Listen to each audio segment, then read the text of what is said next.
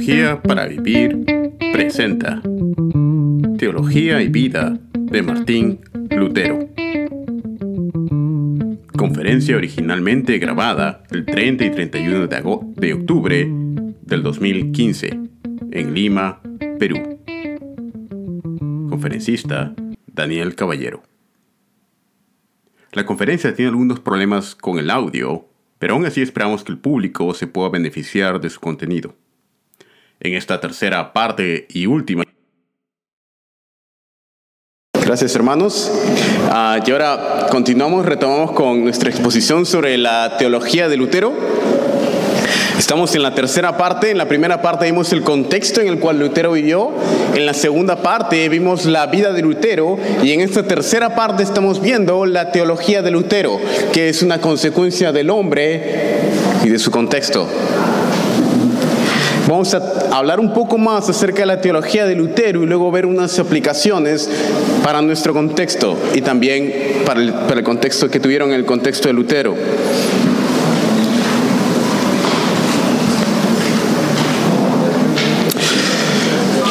Cuando hablamos de revelación, hermanos, para Lutero, la revelación primaria de Dios era en la cruz de Cristo. La cruz de Cristo no solamente era un evento en la historia, la cruz de Cristo es el evento en la historia. La cruz de Cristo por naturaleza revela realmente quién es Dios.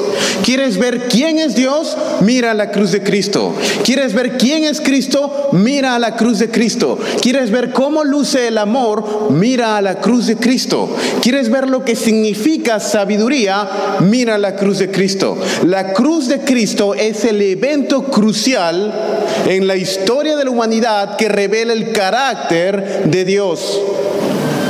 No solamente la cruz es la revelación de quien Dios es, la cruz también es el lugar donde el cristiano haya su identidad, razón de ser y propósito en esta vida. Esto tiene implicancias para toda la persona.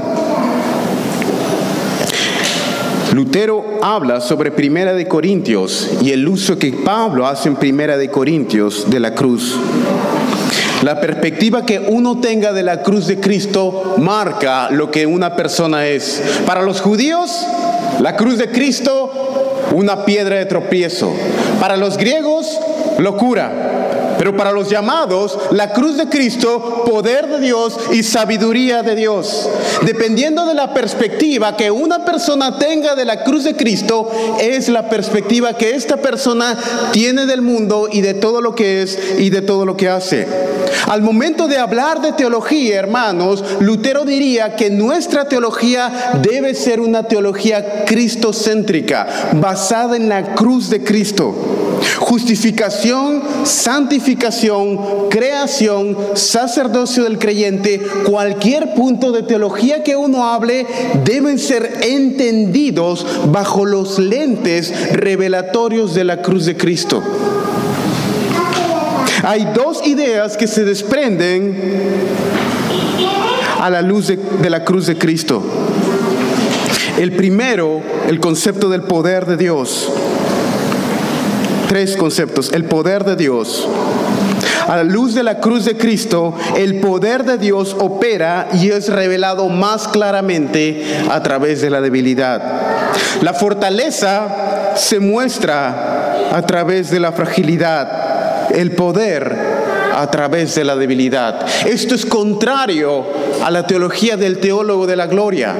Para el teólogo de la gloria, fortaleza es en términos tangibles. Para el teólogo de la cruz, la fortaleza se muestra a través de la debilidad, la riqueza a través de la pobreza y el poder de Dios en la humillación de Cristo. Hermanos, esto tiene implicancias para el día de hoy, porque lo vil y menospreciado del mundo es lo que escogió Dios para avergonzar a lo fuerte. Hermanos, si tú te sientes débil en tus propias fuerzas, ese es el mayor regalo que Dios te podría hacer, de acuerdo a Lutero. El mayor regalo que Dios le puede dar a alguien es la noción de saber de que no puede hacerlo en sí mismo. Y lo opuesto también es cierto. La peor maldición sobre una persona es el sentido de que puede lograrlo en sus propias fuerzas. Aquel que piensa que puede hacer algo es aquel que no puede hacer nada. Y aquel que piensa que no puede hacer nada es aquel que comienza a hacer algo. Porque la gracia de Dios está sobre él. Esto es la sabiduría y el poder de Dios para Lutero a la luz de la cruz de Cristo. La sabiduría de Dios también se refleja en la cruz de Cristo. Mientras que para el teólogo de la gloria la sabiduría tiene que ver con inteligencia, con la capacidad intelectual de una persona y es la manera como el mundo ve sabiduría. Para el teólogo de la cruz, para el cristiano, la sabiduría es revelada en lo que sería para el mundo necedad. No hay nada más necio para el mundo que Dios mismo siendo crucificado en una cruz. Pero es ahí donde se muestra la sabiduría de Dios. Si tú piensas que no tienes la suficiente capacidad intelectual, que no eres sabio a los ojos del mundo, es exactamente en ti que la sabiduría de Dios puede mostrarse. Por último, la justicia de Dios. El teólogo de la cruz ve la cruz como el centro de la justicia. El justo siendo tratado como pecador por los injustos. Y el pecador e injusto siendo tratado como justo a la luz de la cruz de Cristo. Una persona no tiene que ser justa exteriormente para que sea declarada justa interiormente. La justicia de Dios en la cruz de Cristo. Lutero habla acerca de la redefinición del amor, siguiendo en sus tesis. Otro punto importante y quizá el más sublime en la teología de Lutero es su redefinición de lo que es el amor. En las tesis 25 al 28, él expone un nuevo concepto acerca del amor. Tesis 28, el amor de Dios no encuentra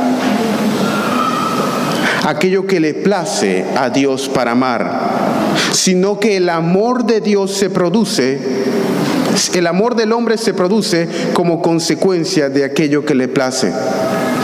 No es que, no es que Dios ame algo porque sea digno de amar. Algo se vuelve digno de amar porque Dios lo ama. Mientras que en el mundo aman las cosas que le dan placer, a la luz de la cruz del opuesto. Dios hace amable aquello que Él ama. Dios no ama a una persona en virtud de su carácter. Dios no ama a una persona en virtud de su santidad. Dios no ama a una persona porque es mejor que otra. Dios ama porque Dios es amor. Y Dios hace a esa persona digna de amor porque Él lo ama. Esto es completamente diferente al concepto de amor que tiene el mundo. Estamos plagados de un concepto de amor que es solamente egoísmo. Te amo porque me hace sentir bien. Te amo por la manera como me hace sentir. Amo a mi novia porque me hace sentir placer. Amo a mi esposa por la manera como me hace sentir. Amo a él o a ella no por quien ellos son. Los amo por lo bien que me hacen sentir. Al final me estoy llamando a mí mismo. Esto no es amor, es egoísmo le amo por el placer que me da. Pero en el momento en el que me deje de dar placer, lo dejo la dejo de amar. Este es el amor del mundo, el amor natural. Este es el amor que puede fornicar antes del matrimonio en nombre de la bandera del amor. Esto sería considerado falso amor para Lutero. No es como el amor de Dios. El amor de Dios es desinteresado y hace aquello que es indigno, digno de amar. Esto es expuesto en tesis 25 a, las a 28. Sola gracia, justificación solamente por fe. Ahora, para entender el concepto de justificación en la teología de Lutero, necesitamos entender el concepto medieval de justificación. En el, en el, medioevo, en la teología medieval, la justificación era un proceso. Es decir, uno iba avanzando a través de estados en los cuales una persona iba adquiriendo más justicia. Me explico. El hombre no está completamente muerto en sus delitos y pecados, diría la teología medieval, sino que el hombre está herido. Y al estar herido, el hombre, a través de la gracia suministrada por los sacramentos, tiene la capacidad de ir avanzando en una justicia intrínseca, real una infusión de justicia a través de los sacramentos, de tal manera que cuando Dios dice que una persona es justo, lo hace porque realmente es justa. Esto era el concepto medieval de justificación y todavía es el concepto católico. Una persona tiene que ser justa para que sea declarada justa. Lutero expresa su concepto de justificación más plenamente en su tratado La libertad del cristiano, escrito en 1520, y es una consecuencia de su teología de la cruz en los cuales dos conceptos aparentemente contradictorios, el poder de Dios en la debilidad, son la base para el desarrollo de su doctrina de, la justificación. ¿Qué quiere decir esto? Quiere decir que una persona para Lutero puede aparentar externamente ser justo sin serlo interiormente. Pero lo opuesto también es afirmado. Una persona puede ser considerada internamente como justa sin que externamente lo sea, sin que sea justo en sí misma. Y esto tiene consecuencias. Si tú no has hecho nada para obtener tu salvación, tampoco puedes hacer nada para perderla. Lutero hablaría de esto un aspecto positivo, un aspecto activo y un aspecto pasivo en la justificación. El aspecto pasivo en la justificación es darse cuenta que uno no puede obrar absolutamente nada para su salvación. Completa humildad o dependencia de Dios es la parte pasiva en el esquema de salvación y justificación para Lutero. Y la parte activa es la fe.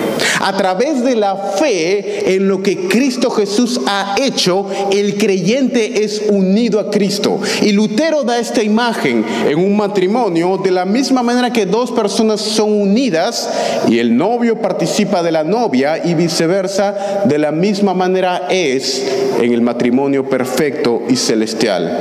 Y déjenme darles una ilustración personal bueno, personal no porque la haya vivido, sino personal porque viene, me la he inventado. Yo soy soltero. Imaginemos que me caso con una viuda rica. ¿Ok? Al casarme con una viuda rica, ¿y qué es lo que quería decir Lutero con justificación a los ojos de unión con Cristo? Al casarme con una viuda rica, yo no tengo dinero. Pero al casarme con la viuda rica, yo automáticamente participo de las riquezas de la viuda, ¿verdad?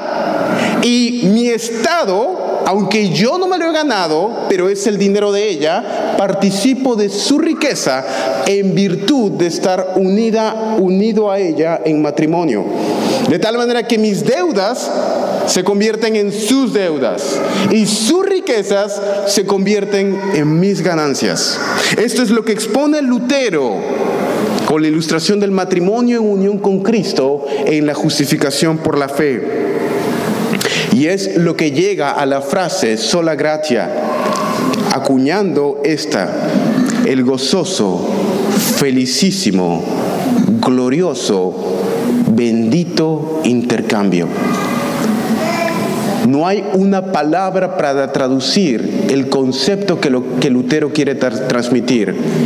Glorioso intercambio, bendito intercambio, felicísimo intercambio, gozoso, glorioso, felicísimo, bendito intercambio, el cual en virtud de la fe el creyente es unido con Cristo, de tal manera que la santidad y justicia de Cristo le es imputada al creyente y los pecados del creyente le son imputados a Cristo. De tal manera que cuando Cristo muere en la cruz, Él muere por mi pecado Y cuando Dios me ve, ya no me ve lo que soy internamente, un pecador, sino ve externamente la justicia de Cristo. Aleluya.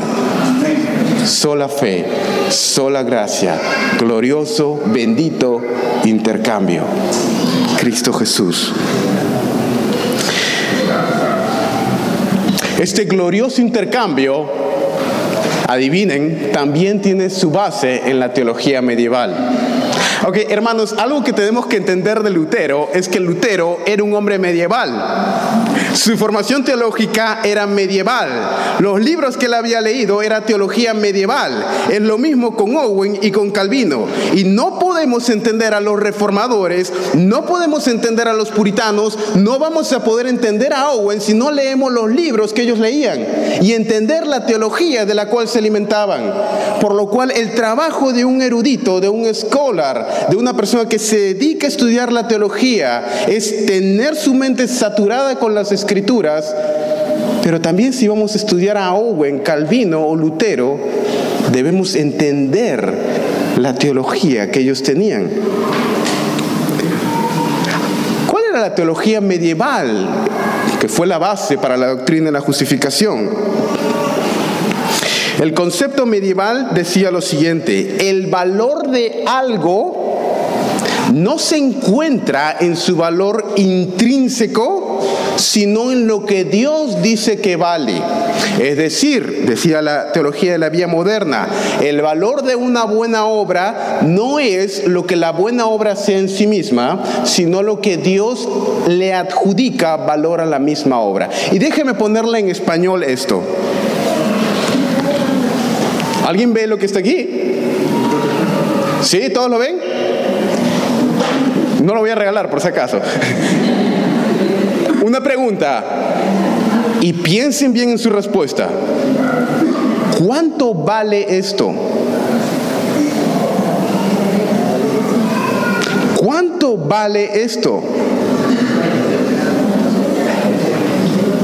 Ahora, si ustedes dicen, si ustedes, uy, se cayó.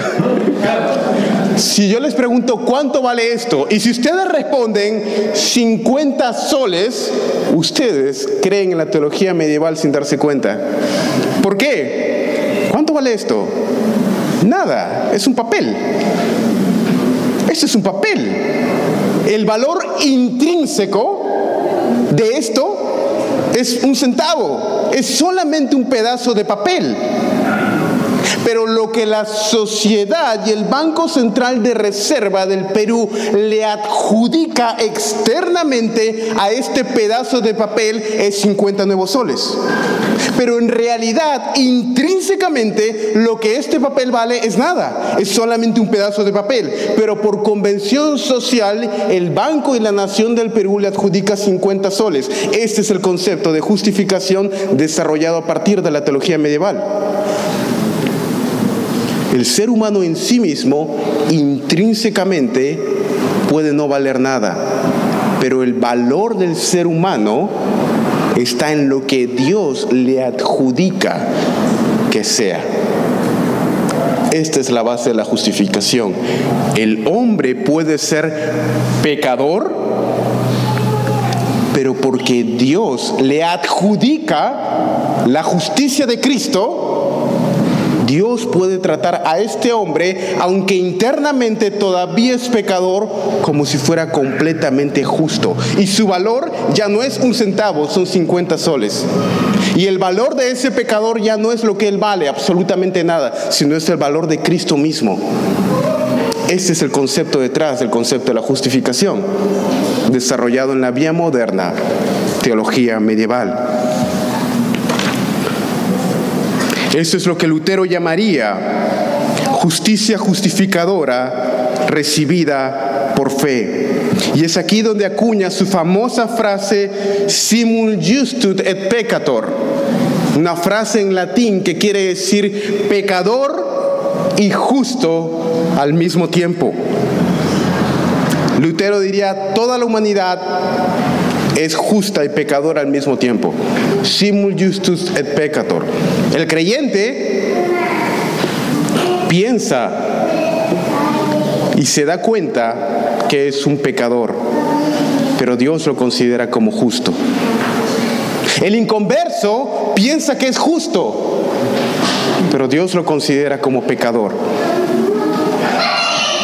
Justo y pecador al mismo tiempo. Quiero hablar de un punto más de la teología de Lutero, que es muy importante para ver algunas aplicaciones.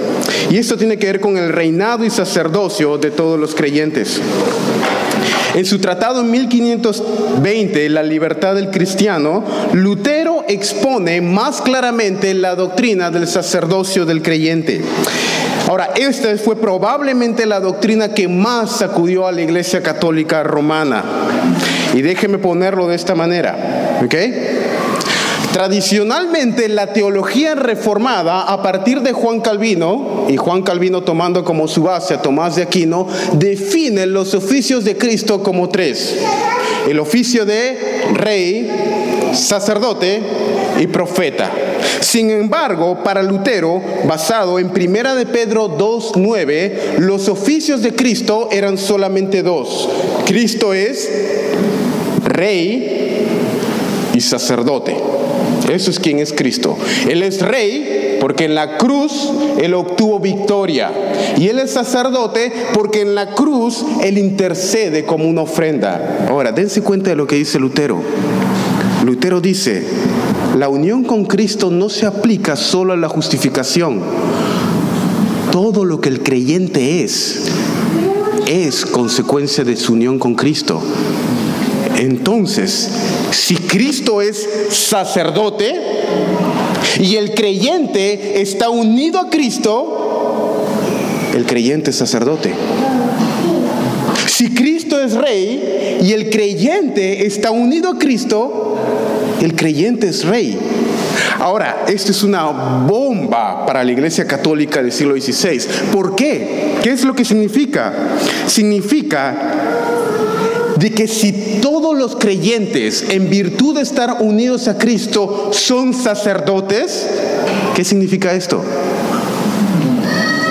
Significa que ya no necesitas un sacerdote intermediario entre tú y Dios y el poder para administrar los sacramentos, predicación de la palabra, está dado a todos los creyentes, por lo cual ya no hay necesidad de una iglesia institucional como la católica para que interceda entre Dios y el creyente. En otras palabras, chao iglesia católica. Eso es lo que efectivamente hizo Lutero al afirmar el sacerdocio de todos los creyentes. Ya no hay necesidad de un sacerdote que interceda ante tú y Dios porque tú mismo, creyente, al estar unido en Cristo, tienes tanto acceso al trono de Dios como el mismo Papa e incluso más. Esto destrozó y removió completamente la fundación teológica de la Iglesia Católica. Y este fue el punto principal, uno de los dos puntos principales por los cuales Lutero fue excomunicado. Al mismo tiempo, si, si Cristo es rey, el cristiano reina con Cristo. El cristiano está completamente libre de cualquier tipo de señorío pero también es siervo y esclavo de todos. Esto significa que el cristiano es rey con Cristo y siervo. ¿Y qué significa que el cristiano es rey? Significa lo siguiente, y aquí dos cosas Lutero destrozó también con esta teología, la base teológica del siglo XVI.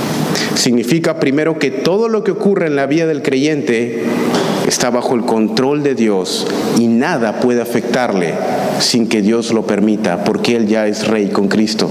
Y en segundo, si todos los creyentes son reyes y el reinado del creyente es un reinado espiritual, sigue la conclusión de que la iglesia no tiene un poder político, sino solamente espiritual. Y esto fue el segundo espada, espadazo que dio Lutero a la Iglesia Católica en el siglo XVI, porque clamaba la independencia entre la Iglesia y el Estado. Hay un punto más que se desprende de esto, hermanos. El creyente halla toda su identidad a la luz de la cruz de Cristo. Si quieres ver quién eres, mira la cruz de Cristo. Si quieres ver cómo te debes comportar, mira la cruz de Cristo. Cristo es el modelo del creyente para seguir. Lo que Él es y lo que Él hace se muestra y se revela primariamente en la cruz de Cristo. Y Lutero pasa a exponer esto y dice de la siguiente manera, una de las marcas del verdadero cristiano y de la verdadera iglesia es sufrimiento. No existe cristianismo sin cruz. No existe cruz sin amor. No existe amor sin autonegación. No existe autonegación sin sacrificio y no existe sacrificio sin sufrimiento. Por lo cual lo que está en la misma raíz de la cruz es la autonegación y el sufrimiento. Por lo cual no existe un cristiano que tenga un cristianismo cómodo. El sufrimiento está tan enraizado en la cruz de Cristo para Lutero que una de las pruebas de que él estaba en lo cierto eran los padecimientos que, se, que sufría como consecuencia de la cruz de Cristo. No puede un cristianismo ser sin sufrimiento y sacrificio por la cruz de Cristo. Y esto destroza la Disneylandia de la teología de la prosperidad creada en el siglo XXI. Tu mejor vida ahora. Y eso también destroza la cosmovisión que muchos cristianos evangélicos bautistas tienen en el siglo XXI acerca del cristianismo. ¿En qué momento se infiltró la idea dentro de nuestras iglesias de que podemos tener un sacrificio, perdón, un cristianismo que no demande sacrificio?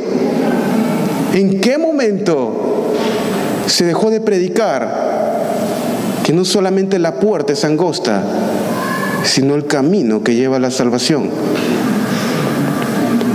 Y este concepto de la cruz de Cristo debe afectar tu ministerio debe afectar la manera como vivas, debe afectar la manera como uses tu dinero, debe afectar cómo uses tu familia en autosacrificio a Cristo.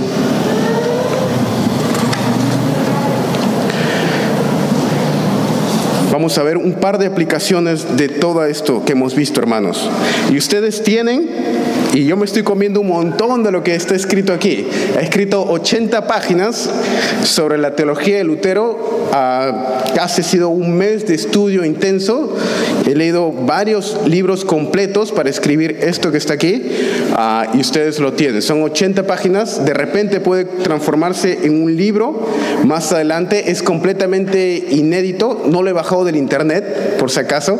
Yo lo he escrito. Ha sido un compendio de diferentes estudios. Ah, y es para ustedes, hermanos.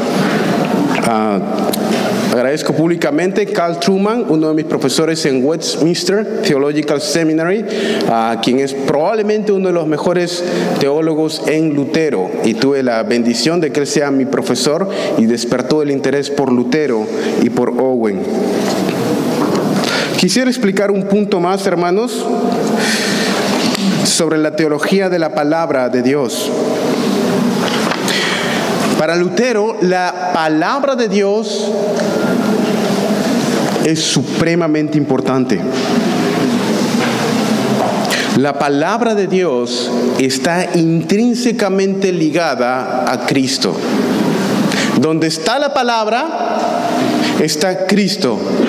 Donde no está la palabra, no está Cristo. No existe Cristo sin palabra, de la misma manera que no existe palabra sin Cristo. La revelación primaria de Dios es en Cristo Jesús y la revelación primaria de Cristo es en su palabra. Tanto así que Lutero hablaría de tres palabras. La palabra encarnada, Cristo Jesús, la palabra administrada en el sacramento o la Santa Cena y la palabra expuesta en la predicación.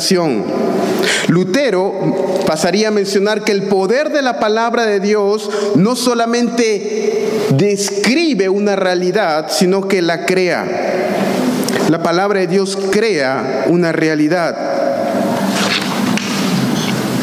El pecado tiene su base en una falsa creencia en la palabra de Dios.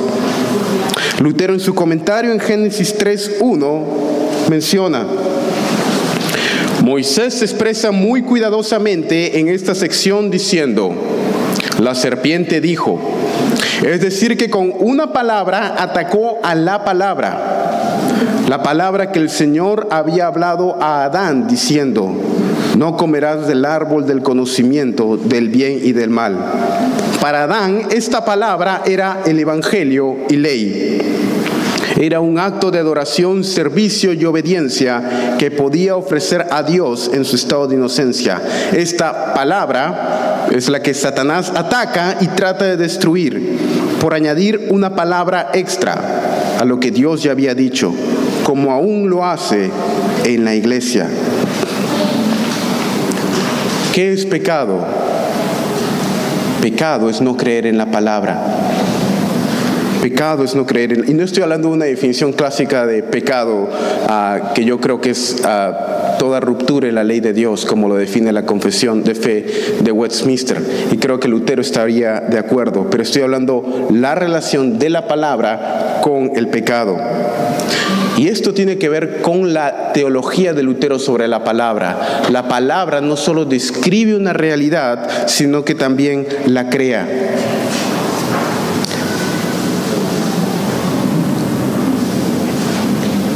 La palabra de Dios crea la realidad de tal manera que cuando uno cree una mentira, crea el pecado, está creyendo una realidad alterna de la real. Dios da su palabra y lo que hace Satanás es atacar la palabra y la promesa de Dios. Y cada vez que nosotros pecamos, diría Lutero, nosotros estamos creyendo en una realidad paralela, inexistente, falsa, pero que nosotros creemos y queremos que sea real. Cada vez que tú y yo pecamos, nosotros racionalizamos ese pecado para creer en una realidad que no existe. Eventualmente, diría Lutero, literalmente es querer ser Dios. Y en esta realidad que nosotros elegimos creer, nosotros somos los dioses, que decidimos qué es lo mejor para nosotros mismos y cómo conducirnos. Hermanos, lo que define tu vida es la palabra. Y cada vez que tú pecas y que yo peco, estamos creyendo una mentira de una realidad que no existe. Tan interconectada estaba la presencia de Dios en la palabra, y hermanos, a esto me refiero con la palabra predicada. Para Lutero la palabra predicada tenía el poder de soltar el poder de Dios en una congregación. Tan interligada estaba que ausencia de la palabra de Dios, ausencia de la exposición de la palabra de Dios, es ausencia de Dios mismo. A lo cual él menciona en su comentario sobre Amós, capítulo 8, verso 11. Lutero comentando en este pasaje dice, enviaré una hambruna en la tierra. Esta es la última trompeta y esta es la peor y la más terrible de todas. Todas las demás, trompetas eran soportables, pero esta es absolutamente terrible. Dios está amenazándolos con quitar a los verdaderos profetas y con ellos la verdadera palabra de tal manera que no quedaría nadie para predicar. Incluso si los hombres estuvieran deseosos de oír la palabra y corrieran de un lado a otro para hacerlo, no podrían. Para Lutero el predicador moderno emulaba el profeta del Antiguo Testamento. Y el juicio de Dios sobre una nación era la remoción del profeta que comunicaba la palabra de Dios. Porque en el Antiguo Testamento la presencia de Dios estaba asociada con la palabra de Dios. Donde había palabra de Dios estaba la presencia de Dios. Dios, donde no había palabra no había presencia. De tal manera que el juicio de Dios sobre una nación era quitar, a los verdaderos profetas. Y lo mismo es el día de hoy. El juicio de Dios sobre una nación es la remoción de los verdaderos predicadores. El juicio de Dios sobre una nación es permitir que abunden falsos maestros. Y la bendición de Dios sobre una nación, sobre una iglesia que le agrada, es la presencia de Dios al enviar predicadores correctos de la palabra. El juicio de Dios sobre la nación del Perú si nosotros no le agradamos al Señor, será la remoción de los verdaderos profetas, de los verdaderos predicadores de la palabra de Dios. Y cuando el juicio cae sobre una nación, cuando el juicio cae sobre un continente, cuando el juicio cae sobre una iglesia, Dios retira su palabra al retirar el mensajero. Dios retira su palabra al retirar su mensajero y ya no hay presencia de Dios en esa nación, en esa iglesia. Hermanos, si tú vas el domingo en la mañana y escuchas palabra de Dios bien expuesta, esa es una bendición de Dios sobre esa iglesia. Y lo opuesto también sería cierto. El juicio de Dios es la remoción del verdadero obrero de Dios. Por eso no es coincidencia que cuando una iglesia cae en pecado y no quiere arrepentirse, el juicio de Dios sobre esa iglesia es remover a los mejores creyentes. aquellos que reclamaban por justicia, Dios se los lleva y remueve el mensajero. Y con la remoción de su mensajero, Él remueve su presencia. Porque donde está la palabra está la presencia de Dios. Y donde no hay palabra, no hay presencia. Para Lutero, los argumentos sobre una religión basada netamente en emocionalismo, relaciones interpersonales y coinonía cristiana a expensas de la palabra de Dios sería una negación en sí misma. Donde está Cristo está su palabra. En el cristianismo en el siglo XXI tendemos a apreciar coinonía y comunión por sobre todas las cosas, incluso por sobre la palabra. Tenemos un servicio de exposición sobre los atributos de Dios, nadie viene. Una salida al cine está llena. Eso nos dice acerca de la tendencia en nuestras propias iglesias sobre la palabra de Dios, hermanos. La enseñanza de la palabra de Dios en el culto de adoración. Para Lutero, hermanos, la vida cristiana estaba enraizada en la exposición de la palabra de Dios. Tan importante era la liturgia un domingo en la mañana y con la palabra liturgia Lutero describe un servicio de adoración, ¿ok? Todos tenemos liturgia, por si acaso. Si tú haces algo el domingo por la mañana, tienes una liturgia. Puede ser una liturgia formal o puede ser una liturgia informal. ¿Ok? Pero tenemos liturgia. Liturgia es la palabra para describir lo que hacemos en un culto de adoración, es decir, un orden de servicio. ¿Ok? Y esta es la manera como uso la palabra liturgia. ¿Ok?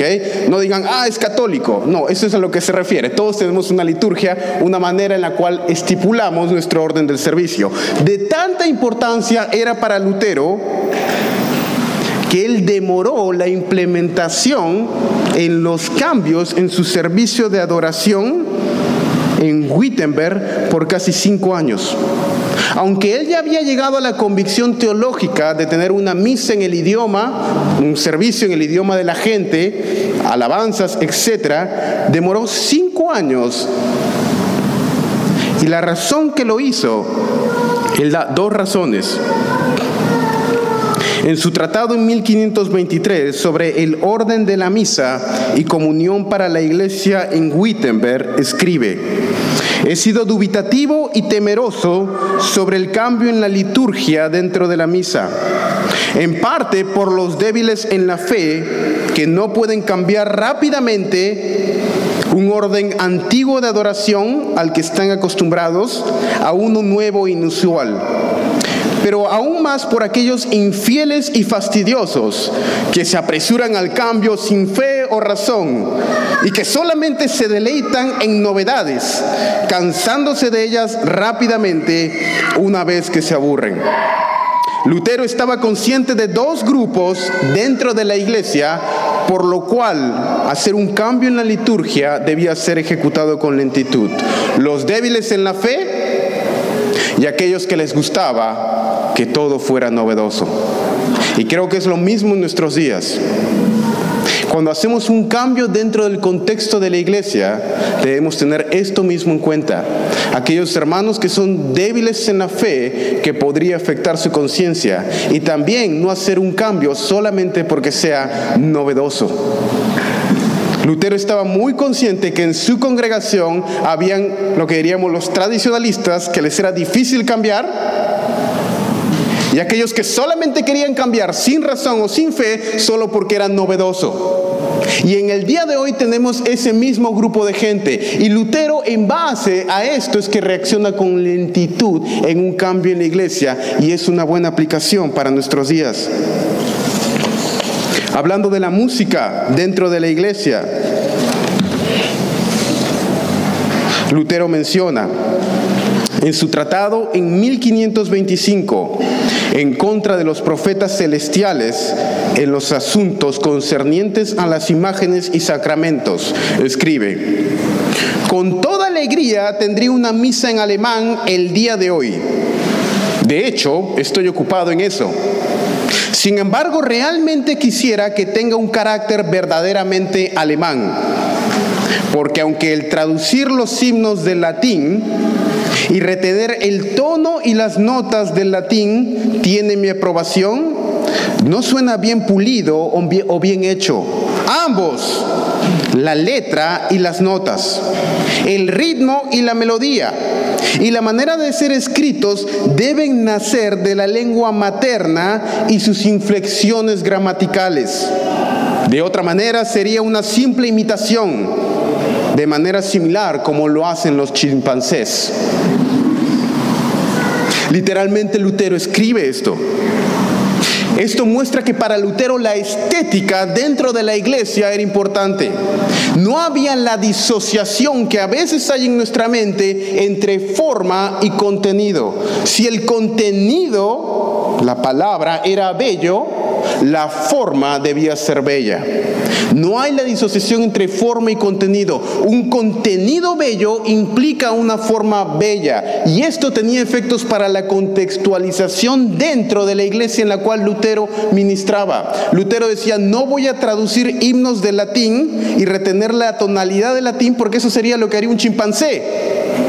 En la iglesia debe ser un sabor alemán en sí mismo. Por eso se demoró en parte para crear sus propios himnos del alemán, con las notas del alemán, con las inflexiones gramaticales del alemán, para tener un servicio de adoración de sabor alemán. Y esto era lo que Lutero mencionaba, hermanos. Y él escribe tratados sobre este punto. Y eso es un punto importante en Latinoamérica donde tendemos a copiar sin pensarlo dos veces todo lo que viene del norte. Automáticamente porque algo se produce en el país grande del norte, lo importamos sin pensar más, ya sea teológicamente, culturalmente o en cuanto a costumbres y hábitos. Y esto sería un error para Lutero. El servicio de adoración las costumbres, la teología, la manera de tener la iglesia deben surgir de la propia lengua, de la propia cultura peruana. El Evangelio es universal y trasciende todo. Sin embargo, Lutero era consciente de que en estos puntos él no iba a importar lo que se hacía en otro lado. Y nosotros también debemos aprender esta lección de Lutero, hermanos. No debemos hacer algo solamente porque sea bien o porque sea novedoso, como diría Lutero, o porque se ha hecho de esa manera en la tradición, o porque venga del norte, o porque lo enseñó un misionero. Debemos hacerlo porque sea bíblico y correcto, teniendo en cuenta el lugar donde nosotros estamos.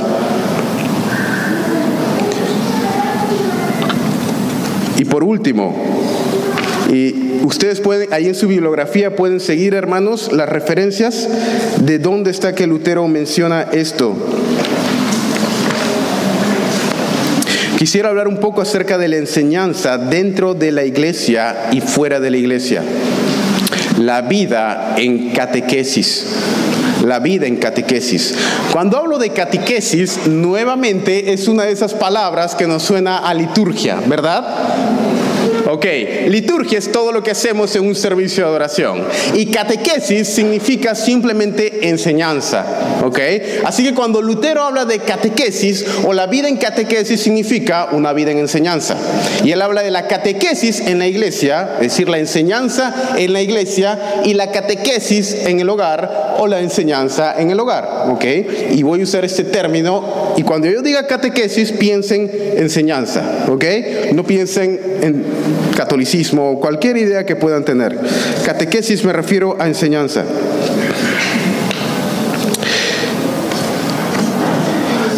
Habían dos cosas que Lutero consideraba que debían sobrevivir después de su muerte. Dos cosas en las cuales, según él, había puesto su mayor esfuerzo teológico, mental y emocional. La primera de ellas era su tratado, su libro escrito en contra de Erasmo, conocido como La esclavitud de la voluntad. Y la segunda de ellas era su catequesis. Lutero escribió el Catequismo Mayor, que era una colección de sermones, y el Catequismo Menor. ¿Cuál es la diferencia del Catequismo Menor? Ya existían catequismos. Es que Lutero escribió este catequismo catecismo como si un padre estuviera conversando con su hijo. Lutero ya era padre y al ser padre él tenía que enseñarle la verdad de las escrituras a su hijo. ¿Y cómo podía enseñarle las verdades de las escrituras a su pequeño hijo? Y esto escribió su catequesis, la enseñanza que un padre debía tener con su hijo conversando simple y directa. Pregunta, ¿no tendrás dioses ajenos? ¿Qué significa esto? Esto significa que debemos temer, amar y confiar en Dios sobre todas las cosas. Pregunta siguiente, ¿no tomarás el nombre de Dios en vano? ¿Y eso qué significa? Significa que debemos temer a Dios y amarle y no debemos usar su nombre para maldecir, insultar, hacer hechizos o engañar, sino que debemos clamar a Él, orar y darle gracias. Era un catecismo que un padre podía llevar en su bolsillo y cuando estuviera con su hijo poder conversarlo día y noche, de tal manera que el niño lo memorizara no era un compendio teológico como la Confesión de Fe de Westminster o la de Londres, 1689 u otras. Era netamente del corazón de un padre para con su hijo, para que otros padres lo usaran. Y hablaba con la ternura, calidez y amor de un padre sentado en la chimenea, teniendo su pequeño hijo en el regazo, enseñándole el catecismo. Esto era la manera de Lutero de cómo los padres debían enseñar a sus hijos. Algo que se nos ha robado en el siglo XXI, algo que le ha sido robado a la iglesia, es la verdad bíblica, que la enseñanza de las escrituras a nuestros niños ha sido dado a los padres, no a la escuela dominical, no a la iglesia, no al pastor. Son los padres quienes tienen la responsabilidad de enseñar a sus hijos las verdades de las escrituras y criarlos en el temor del Señor. Y es la responsabilidad de la iglesia enseñar a los padres y proveer las herramientas de cómo enseñar a sus hijos.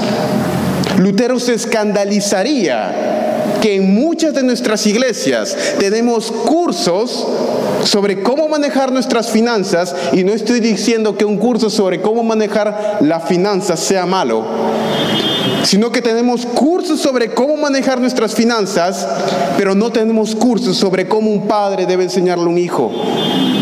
Esto era central para Lutero. Esto era centrar en la catequesis en la iglesia. Esto era centrar en la catequesis en el hogar. Esto es lo que le movió a componer su catequismo menor.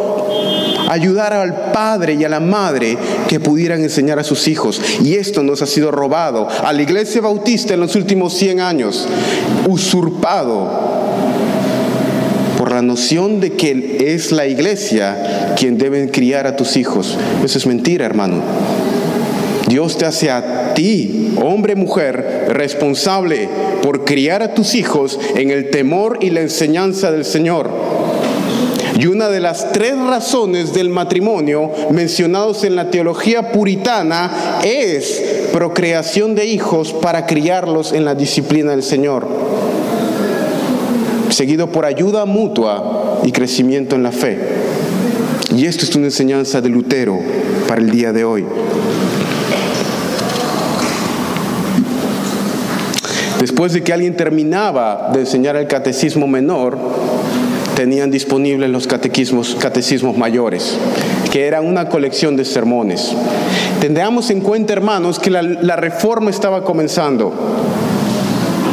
La mayoría de pastores no podían leer, muchos de ellos, y los que podían leer no tenían libros de teología.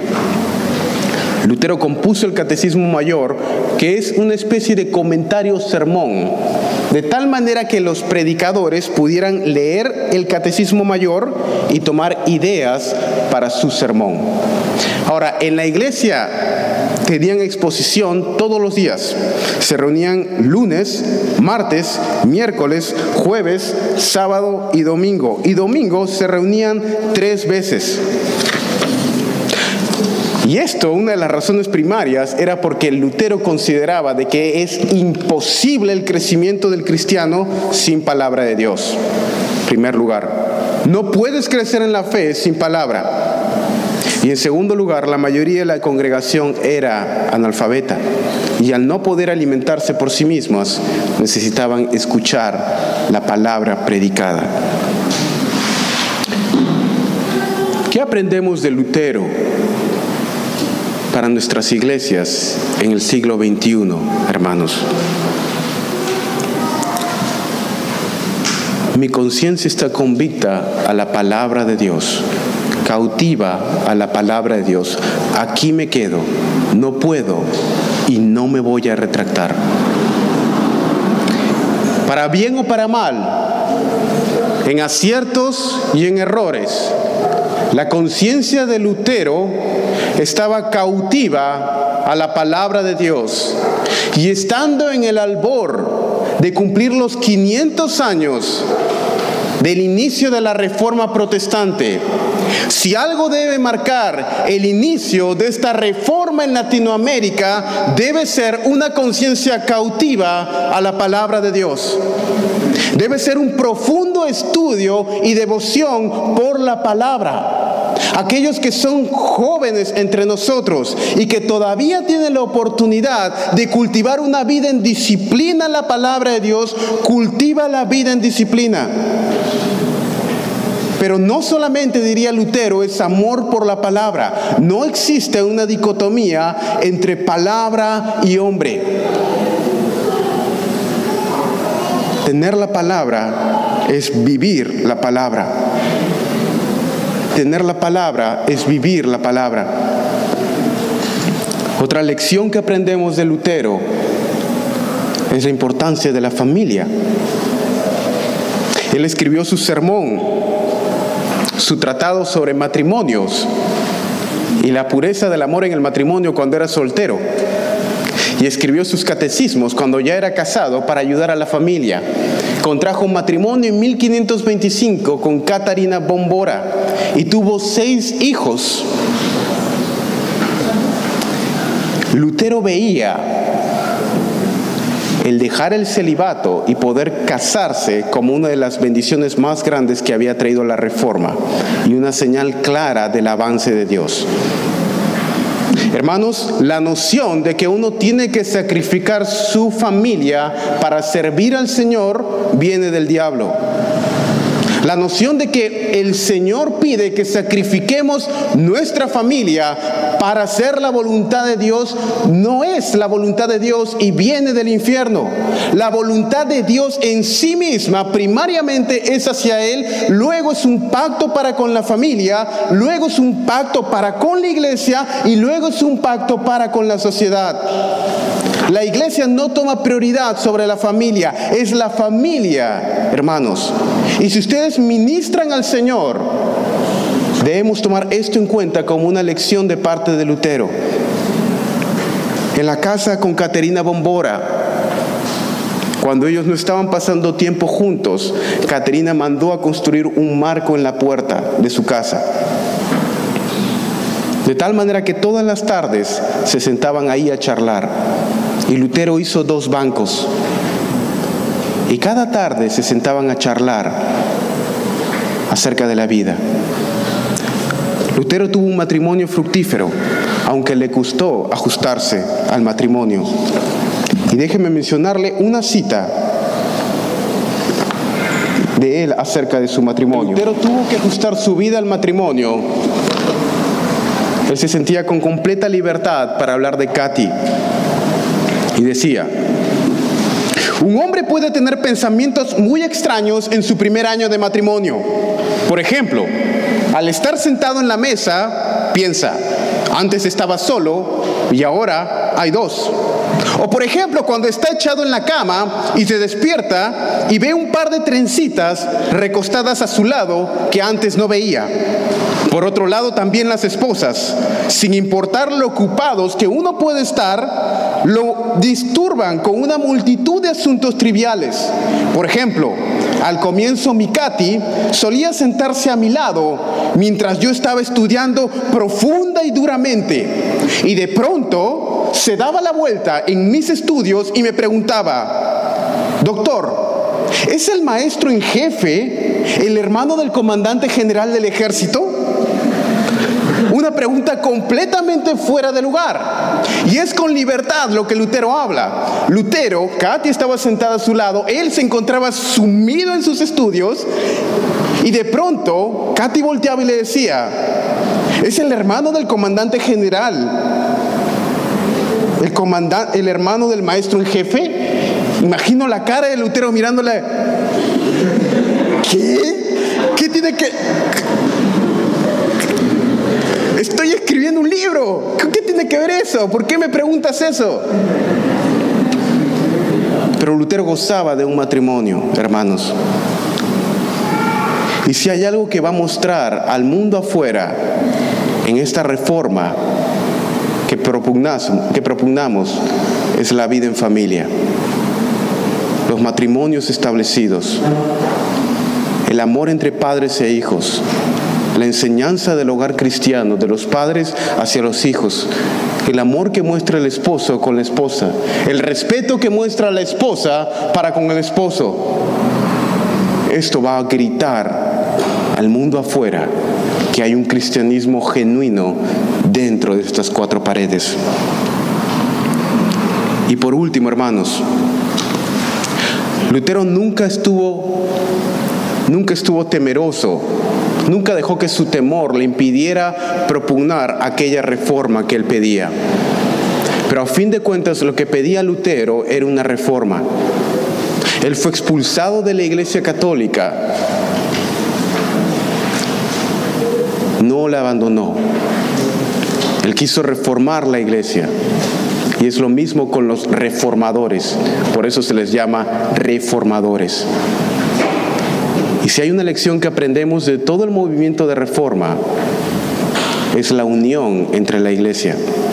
Hermanos, podemos tener desavenencias, podemos tener discusiones, pero eso no es un punto de división. Y espero que no sea un punto de división en nuestras iglesias. G.A. Packer menciona, aquel niño que salió un día de su casa y se encontró con unos gigantes. Y estos gigantes comenzaron a contarle cosas al niño. El niño cada día regresaba a su casa y conversaba con sus padres acerca de las cosas que estos gigantes que había encontrado en el campo le decían. Y cada día el niño regresaba a conversar con estos gigantes. De pronto, sin darse cuenta, comenzaba a hablar como estos gigantes hablaban. Sin darse cuenta, comenzaba a comportarse como estos gigantes se comportaban. Y un día, sin darse cuenta, el niño mismo, al regresar a casa, se había convertido en un gigante. Y si hay una lección que aprendemos de Lutero, quien resalta como un gigante en medio de una generación de gigantes y de otros hombres como Calvino, John Owen, Jonathan Edwards, esa generación de gigantes, es que por pasar tiempo en la palabra de Dios y con los gigantes, uno llega a ser gigante. Y mi oración para este auditorio y para los que escuchan es pasa tiempo con los gigantes. Lee obras puritanas. Mira no solamente su teología, sino su vida, su dedicación, su pureza, su amor, su sufrimiento y su sacrificio. Y emula el carácter de aquellos que nos han precedido. No dejes que te roben tu historia. La historia del cristianismo es nuestra historia, escrita con tinta de sangre. Y nuestros padres que nos han precedido en la fe, el día de hoy nos dejan el legado a poder seguir. Y es en ese legado el que me siento. Y es en ese legado el que te sientas. Somos parte de una generación de teólogos y reformadores. Y esta generación viene hasta el día de hoy. Y mi oración es que el día de hoy, en esta generación, el Señor levante de este mismo lugar del Perú gigantes para su gloria. Y espero que el Señor pueda levantarte a ti.